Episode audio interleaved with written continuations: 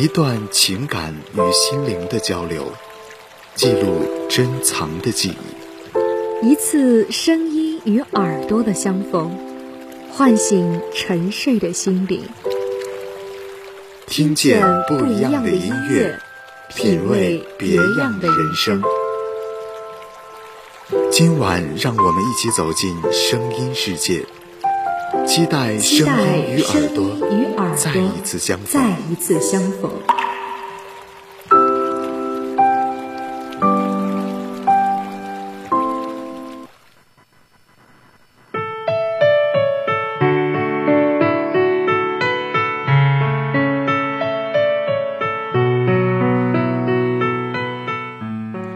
Hello，各位小耳朵们，大家好，欢迎收听本周的听见，我是主播子豪。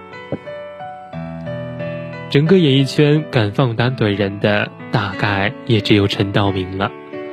他当之无愧是演艺圈的希望和清流。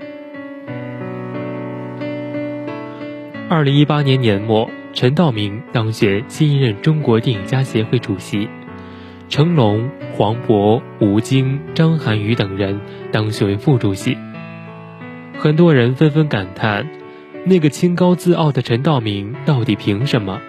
但你只看到了他的清高，却没有看懂他的高级。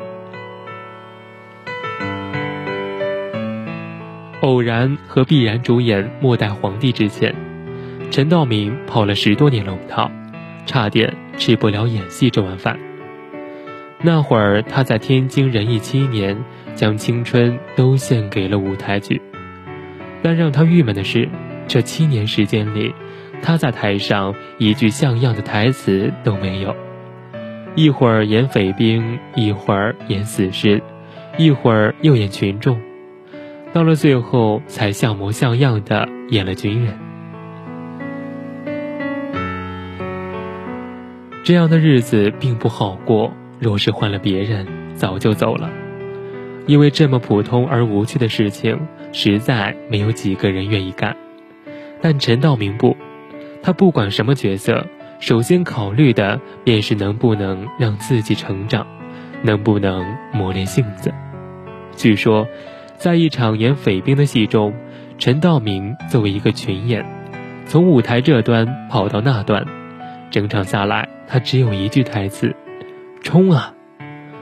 为了表达自己当时的情绪，他在舞台上只将一半的脸上了妆，直接就跑了出去。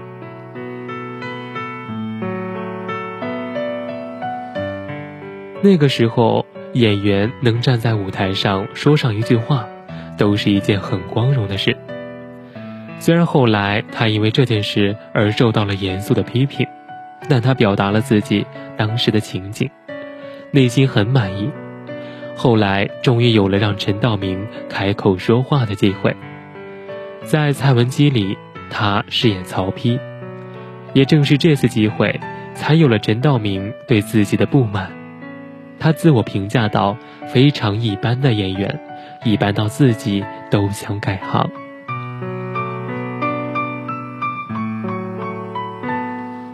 陈道明出身书香门第。父亲是燕京大学的高材生，毕业后不仅成长为一名外语教师，也是一名救人病痛的医生。他的父母也希望他将来能成为一名律师、外交官或者医生。那个年代，演员被称之为戏子，说出去是会叫人瞧不起的，更何况是陈道明这样的家庭出生的孩子。为了逃避上山下乡，陈道明最后选择天津人艺，做了一名演员。他的性格很固执，向父母表决心说：“既然我选了做演员，那么一定要在这行干出点名堂来。”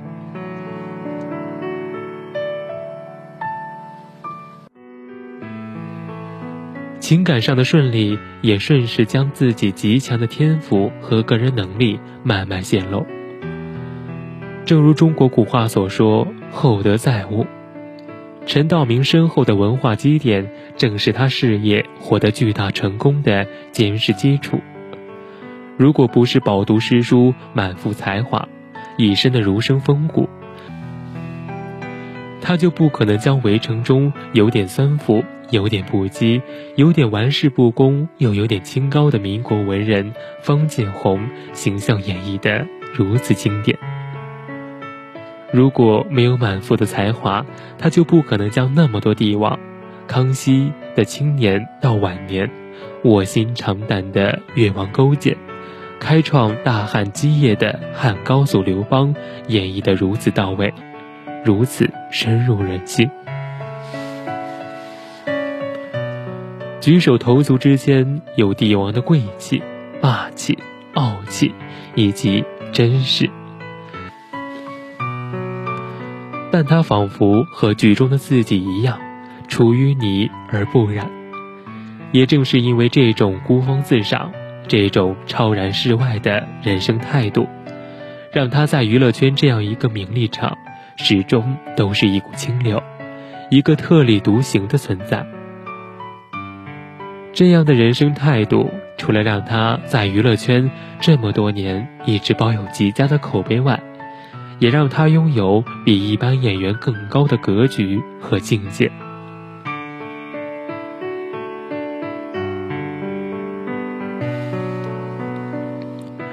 据说冯小刚就曾说过，陈道明有些清高，喜欢端着。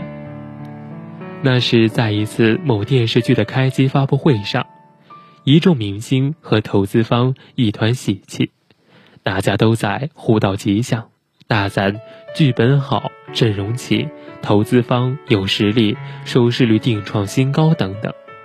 只有陈道明静坐在一隅，默不作声。发布会正式开始了，各项活动也在有序的进行。投资方这次很看好陈道明，认为只要他出演，人气一定旺。于是，一个投资方代表走向陈道明说：“我们希望您也能发发言，谈谈自己的感受。”可是陈道明只摇头。哪个投资方代表仿佛也认定了一个理儿，绝不放弃。最终，在投资方的再三劝说下，陈道明才勉强发言。我没什么可说的，一切要等演完了再谈。现在说的都是假话。还声明，他之所以答应演这个角色，只是觉得剧本的质量还说得过去。他自己并不是收视率的保证。一席话说的，在场诸位面面相觑，颇有些尴尬。主持人连忙出面打圆场，这才草草收兵。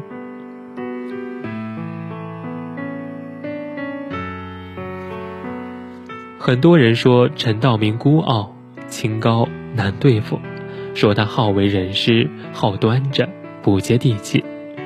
可陈道明自己心里最清楚不过，对于他这样怀揣着文化情节的演员，面对如今滚滚袭来的商业浪潮。面对一出出喜剧、悲剧变闹剧，心里剩下的也不过无奈和叹息。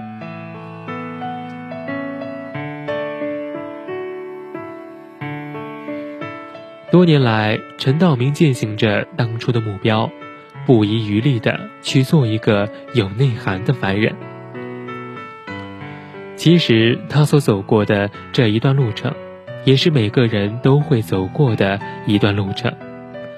人生在世，总会受到这般那般的诱惑，金钱、美色、名誉，总有一个会打动你。不幸的话，就在黑暗的森林里迷路。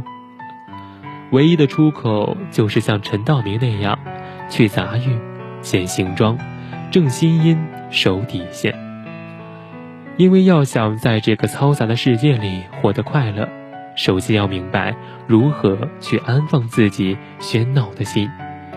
只有心安定了，灵魂才不会流浪。